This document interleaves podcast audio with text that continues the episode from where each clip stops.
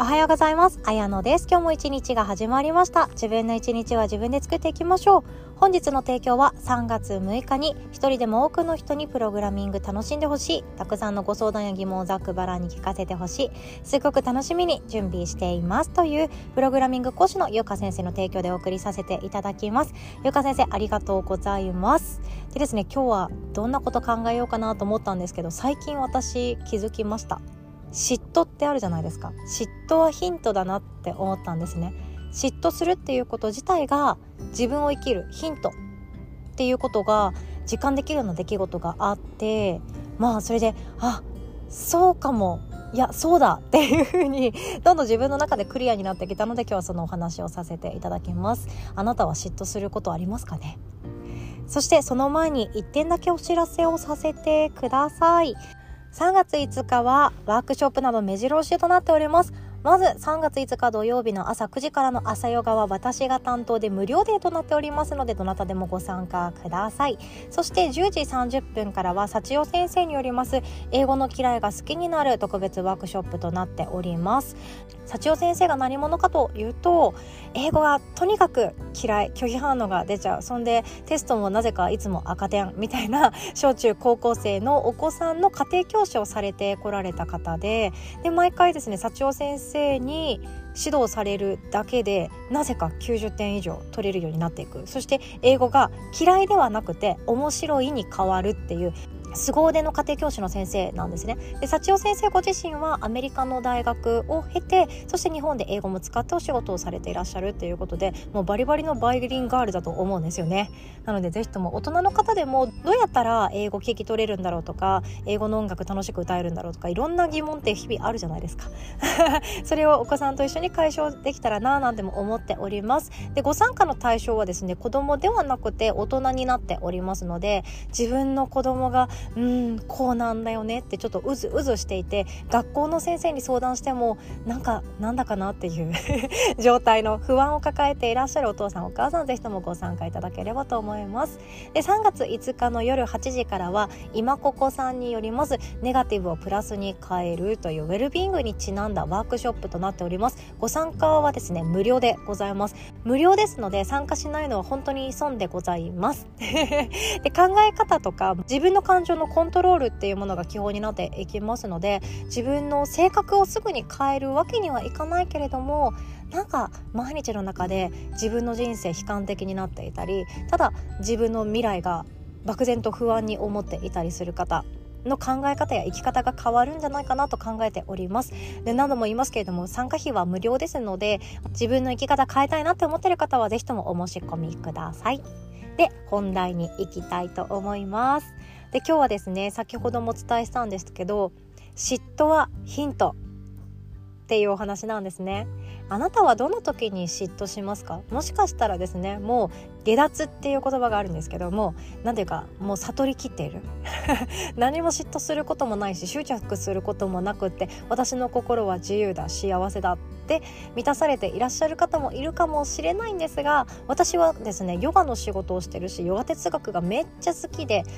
ずっと学んでいる。人にもかかわらずまだまだ嫉妬する瞬間とか劣等感を感じる瞬間とか執着してるなっていう瞬間があります。みんなそうだと思ってるんですよね人生ってほんと旅なのであまたこんな感情になってるなこんな感情になってるなうまく生きれないな辛いなって思いながらでもあこんな出会いもあったこんな達成感を得られたあ私は私で生きてきて幸せだっていう瞬間も両方あって本当にいろんな感情とともに生きているなって日々思わされています。でヨガの先生って幸せそうって思われるかもしれないんですけどいやいやそんなことないと思いますよ。もうざっくり言っちゃいますけど中にはやっぱり心の修行をもうがっつりされてる方もいらっしゃるのでそういう方はまた別だとは思うんですけど普通にヨガのね体のボディーワークしている先生とかそのマニュアル通りにやってるレッスンしている先生とかだったら考え事めっちゃあると思うんですよね。あ今月こんだけしか稼げてないとかヨガの仕事って安いなとかそこから始まってえ私はまる先生よりかも安いのかとかねそんな感じだと思うんですよね。〇〇先生の方がまた評価されたとかそんな感じでみんなそういう状況にいる人多いと思いますでもそれでもやっぱりヨガ哲学っていうものを学んでいらっしゃる方々が多いと思うのでいやそうじゃなくて自分の生き方大切にしようよねとか自分のどうありたいかっていうのが大切だよねっていうことが知っているのでヨガの先生ってなんだか前を向いているよねっていうふうに思われているのかもしれないですね。でもみんながみんなパーフェクトに幸せなわけではないのでヨガの先生イコール幸せっていう方程式は私はないと思います。それと一緒で学校の先生イコール完璧っていうこともないじゃないですか。学校の先生イコールもう人としてもう徳を積んでいる人っていうわけではないですよね。多分大昔はかなりの確率でそうだったと思うんですよ。徳のある人その何でしたっけ？ジンね。ジンのドラマ見てました？あれに出てくるなんちゃら先生とか公安先生とか言ったら本当に徳を積んでる方々だななんて思ったりもするんですけど今ってやっぱり時代が違うのでいろんな人がいらっしゃいます。で同じですよね。この仕事イコールこんな人っていう方程式って本当は成り立たないんですよね。専業主婦イコールお金が稼げないっていう方程式も成り立たないし加えて有名な大学を出ているイコール高収入につながるっていうことももう方程式じゃつながらない時代になっちゃいましたよね。なの何でも方程式につなげるのは変だなとは思うんですがいろんなコミュニティで私たち生きています。でそんな中でいろんな人とも関わっているわけじゃないですか。やっぱりどうしても嫉妬っていうその悔しいあ私にはこれが足りないとかもっとこうすればよかったのにっていう瞬間が多分出てくると思うんですよね。でその時にどうするか。その時にどう考えたらいいか。これってめちゃくちゃシンプルで嫉妬って意識してるんですよね。そう意識そのものなんですよ。心で感じるとはまた違っていて意識なんですよ。それが何で起こるかってすごいこの週末考える瞬間があって。その話はちょっとまた今度もプレミアムパートナーの方でお話しさせていただきたいと思っているんですけど嫉妬することってみんながみんな同じじゃないと思うんですよね。じゃ例えばですよスターバックス行きましたお姉さんめちゃくちゃ素敵で笑顔で接客してくれてなんて素敵なお姉さんなんだろう私は多分人に対してあんな風に笑顔で話しかけられないなとか思ったとしましょう。であんな素敵な接客で笑顔で可愛くって肌が白くって髪の毛もツヤツヤでなんならコーヒーのいい香りが漂っていてえでコーヒーもめちゃくちゃ素敵なエスプレッソドリンクを作ってくれて最後のドリンク出すところまで完璧でみたいな感じで見ていたとしましょう。でもそうなれない自分。そうこの時にもし嫉妬っていう感情を抱く場合はそれに嫉妬している。つまり自分はそうなりたいけどなれないって思っているからなんですよね。でこの普通にスターバックスでコーヒー買いました。ラテ買いました。何でもいいんですけど買いましたっていう時に嫉妬の感情を抱かない人めっちゃ多いと思うんですよ。でもめっちゃ多いけど嫉妬を全く抱きませんっていう方は必ずいるんですがでも抱く人もいる。これが何かっていうと自分が意識をしているんですよ。自分の現実本当はこうありたいのにそうなっていない。そこに嫉妬してるんですよ。なので自分が嫉妬しているっていうのは本当ヒントなんですね。あそっか。私はこれで嫉妬しているつまりこうなりたいんだってことに気づくヒントなんですよ。会社とかでも例えば同じ業務やっていて同じような立場で同じようなステータスの同じような同性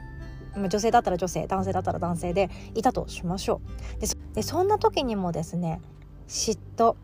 する瞬間ありませんか？例えば上司からもらえる仕事が明らかに自分のそのもう一人の同僚の方が質がいいものでかなり期待されているっていう感覚が目に見えていてそして周りの人からの注目も集めやすい。ちょっと悔しいですよね。ちょっと悔しいですよね。あ私に振ってくれてもよかったはずなのにあの人に振った。つまり上司から見て私とまるちゃん A さんだったら A さんと比べた時に A さんの方が任せて安心だろうと思って任せたのかもしれない。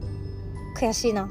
て思う嫉妬があるかもしれないですよね。で他にもちょっとした瞬間ちょっとした相手の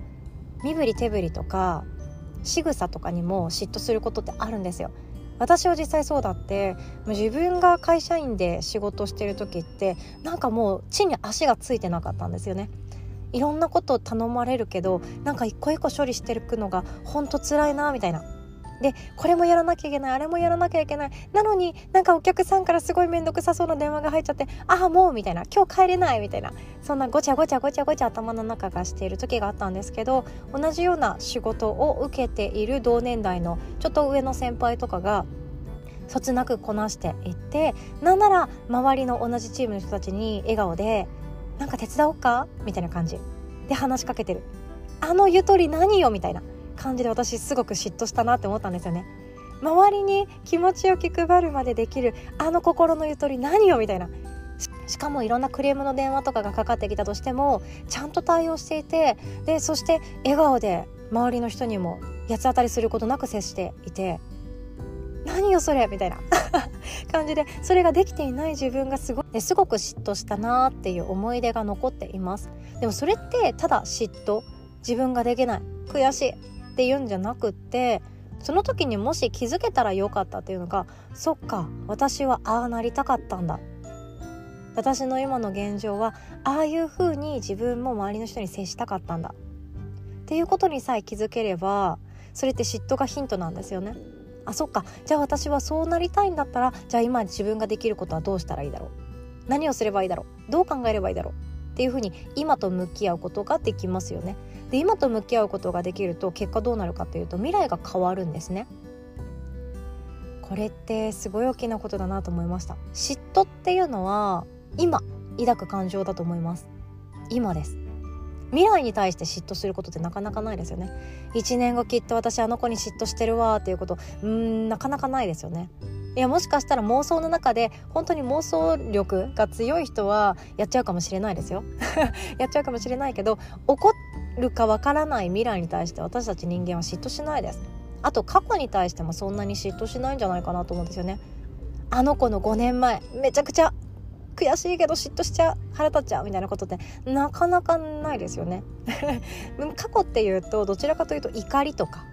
後悔。この2つが特に強い感情っていうふうに言われていて過去に対する感情って怒りとか後悔だからもう現状とか未来に影響を及ぼしやすいんですよね。でも過去はもうどうしようもないので自分で感情を上書きするとか自分でどうしていくかっていう今何ができるかっていうことに考えていた方がいいんですけどそれがやっぱりうまくできないという人も中にはいるんですよ。って思ったらこの嫉妬っていう今目の前の感情これってすごいパワフルなものだなって思うんですよね。この嫉妬するっていう感情。その瞬間でしかきっと抱かない感情だと思います。とてもパワフルな感情だと思います。あなたはどうですか？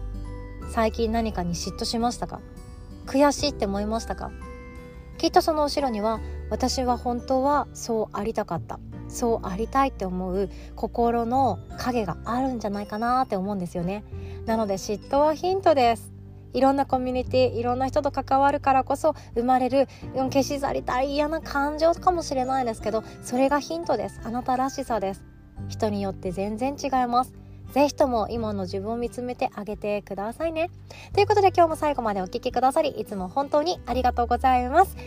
そしてもう3月なんですね。気がつけば3月スタートということで今月も2日に1回プレミアムパートナーではみんなに聞いてほしい話ではなくて私の仲間特別な相手にだけ聞いてほしいお話をシェアさせていただいております。バックナンバーも公開しておりますのでぜひとも興味ある方チェックしてください。3月も引き続きですね個人で何かチャレンジしようって思った時にどんな考え方をしていったらいいのかどういうふうに商品って作っていくのとかそんなお話をさせていただきます。では今日もお互い素敵な一日を作っていきましょう。おしまい。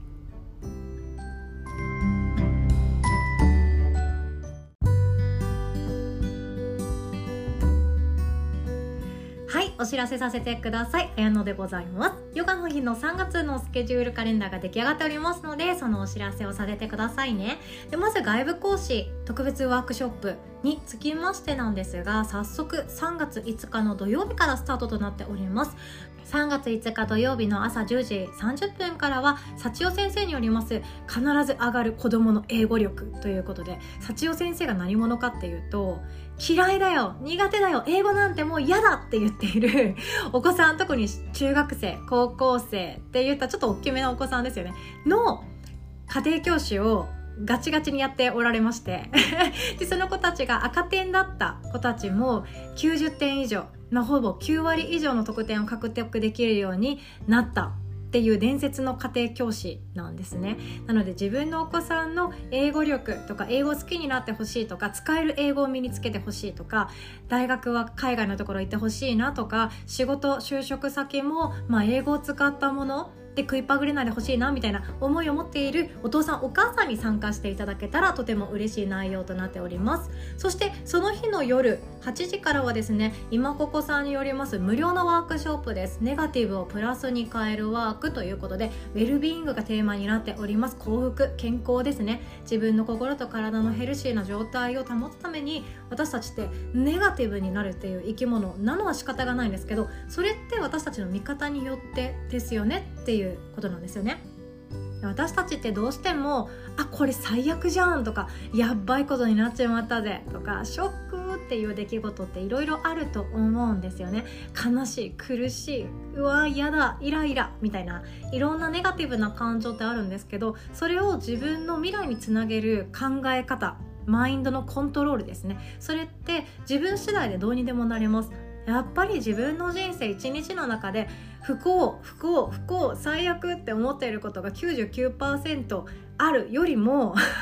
あるよりもやっぱりああよかったよかったまだいいじゃんとか幸せじゃんって思えるマインドがたくさんある方が嬉しいじゃないですか。その実践ワークをしていきますのでもう無料でございますので参加しないのは本当にもったいないです。マジでもったいないです。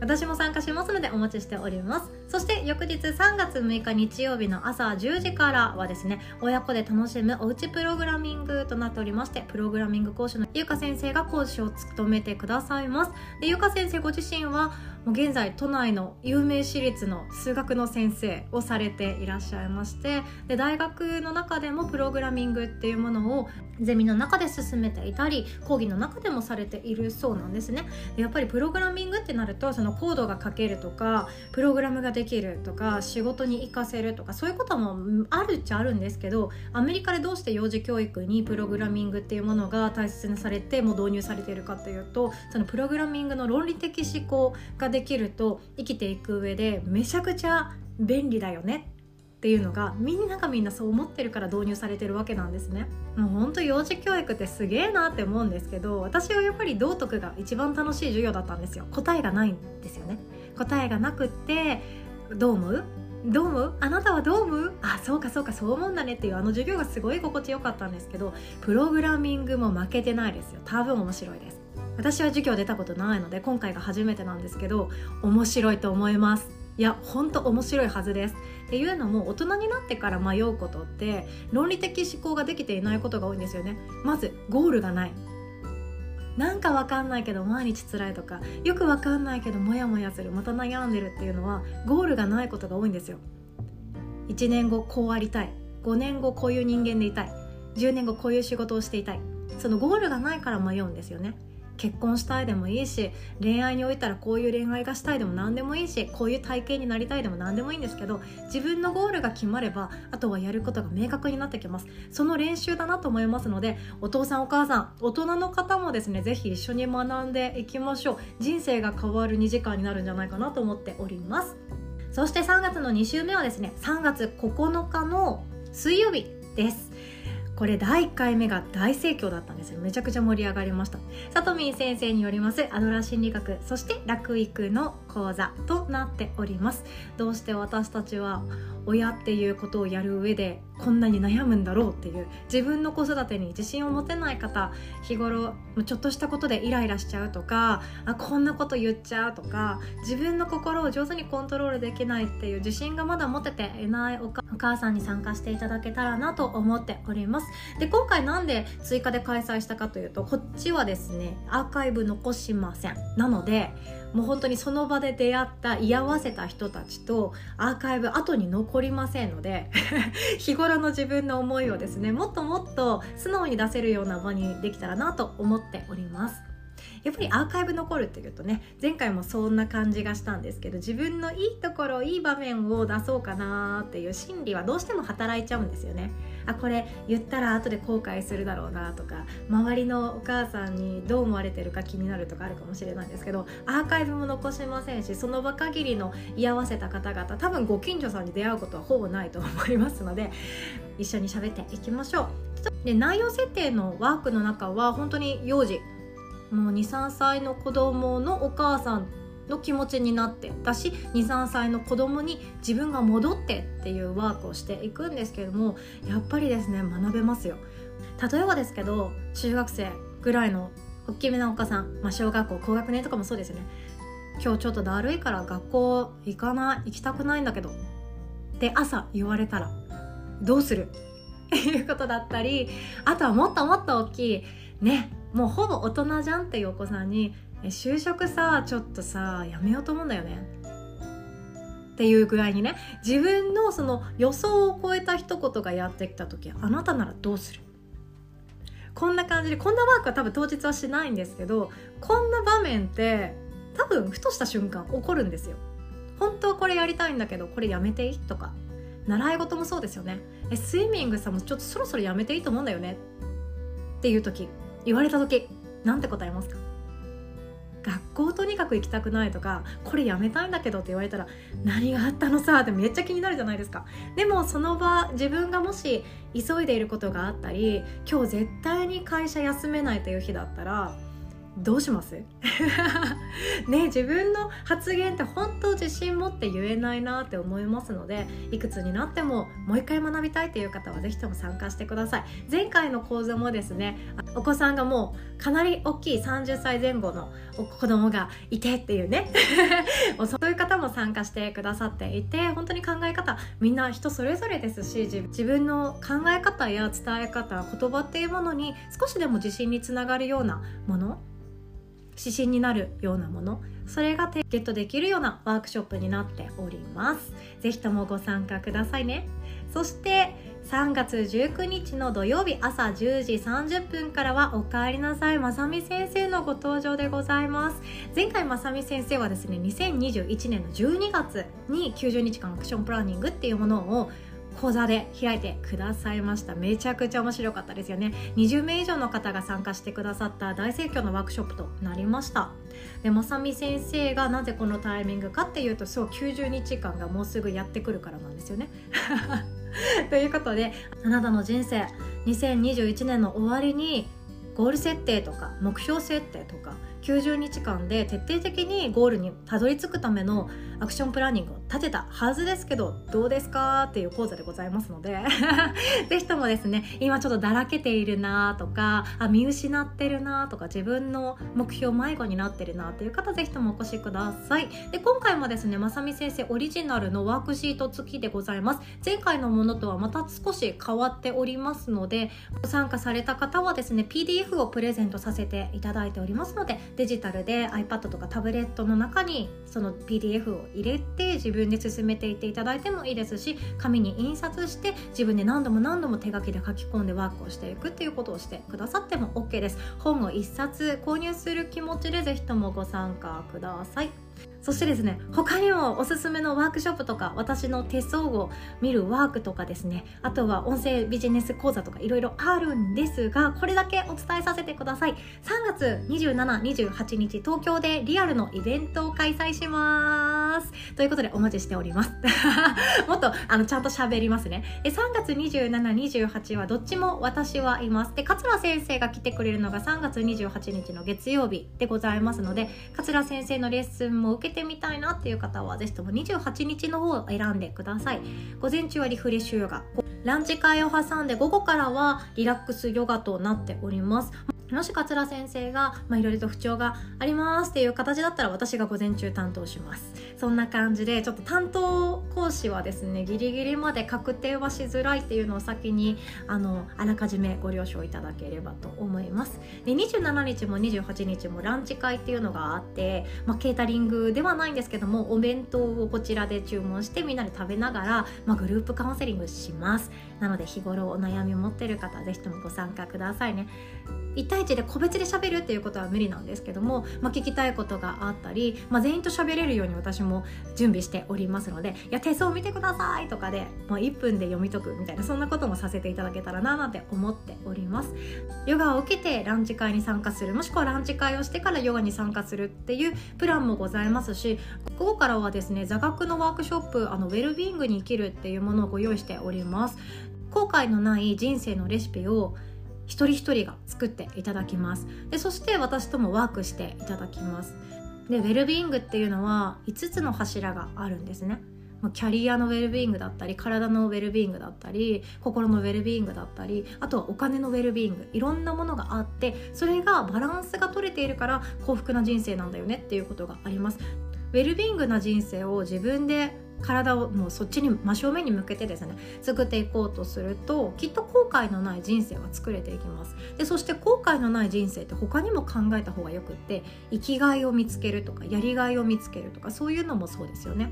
で私自身は人相も見れるし手相も見れるしわりかし人のおすすめの仕事っていうのはパッパ言いやすかったりもするんですが自分のことって本当気づかないじゃないですか。私自身も本当そうでこれでいいのかなとかこれ楽しいけどこれで合ってるのかなって日々こんな疑問の連続ですよ。そんな感じです。座学はですね2時間ぐらい取れたらいいなとは思っているんですがこの2時間で是非とも後悔のない人生をレシピしていきましょう。これは全員一緒なレシピになるはずがありません。あなたの人生はあなただけのものでございますので死ぬ時にもう生きたぜって思えるくらい自分の人生幸福に満ち足りてるぜって日々思えるくらいのプランニングをこの日一日で仕上げていきましょう。人生を変えるようなひとときを提供させていただきたいと考えております。でそして3月27日の日曜日につきましては今ここさんもリアルで登場してくださいますのでは特に対人関係人との関係で悩んでいる方はですねすっきりとするワークショップが待っておりますのでリアルでお会いできるってなかなかありませんのでぜひともこの機会にお待ちしております。27日と28日はですね会場が深沢世田谷区になっておりましてちょっと駅から歩くんですよねバス乗ったらすぐなんですけどもえっと轟だったり自由が丘だったり駒沢まあ多分おすすめは伝統線の駒沢大学から歩くが一番おすすめなんですが、まあ、そこから15分ぐらいは歩くっていうのを大前提にお越しください。ご予約いただけましたらこちらから送信されます。メールにて場所だったり細かいことはお伝えさせていただいておりますのでそちらでご確認ください。で駒沢大学から降りてこの会場に行くまでにですね美味しいパン屋さんとコーヒー屋さんがちょいちょいあるので いや本当駒沢大学パンめちゃくちゃ美味しいとこいっぱいあるんですよね。なのでいいかなって思ったりもします。最後にこれだけお伝えさせてください。27日28日のリアルの対面のワークショップは2022年の中では多分今回が最後かなと思っております。私もなかなか東京に行くうん多分また行くかもしれないんですけどそうやって確定はできませんし自分でリアルでレッスンをするっていうのは当面の間考えていないんですね。もうこれが今年は最後の機会かなと思っております。ご一緒できた方はですねぜひとも写真撮ったり感動をかみしめ合いながら青春の時間にしましょう。本当楽しみにしております。そしてオンラインサロンも含めてヨガの日の会員さんは全て20%オフあとワンデーチケットを購入できますのでこの機会にヨガの日に加入しますっていう方もお安く当日チケット購入することができますのでその際は LINE からお問い合わせくださいね。秘密のお休みのページがございますのでぜひともお声がけください。ということでお知らせ最後まで聞いてくださって本当にありがとうございます。3月も引き続きよろしくお願いします。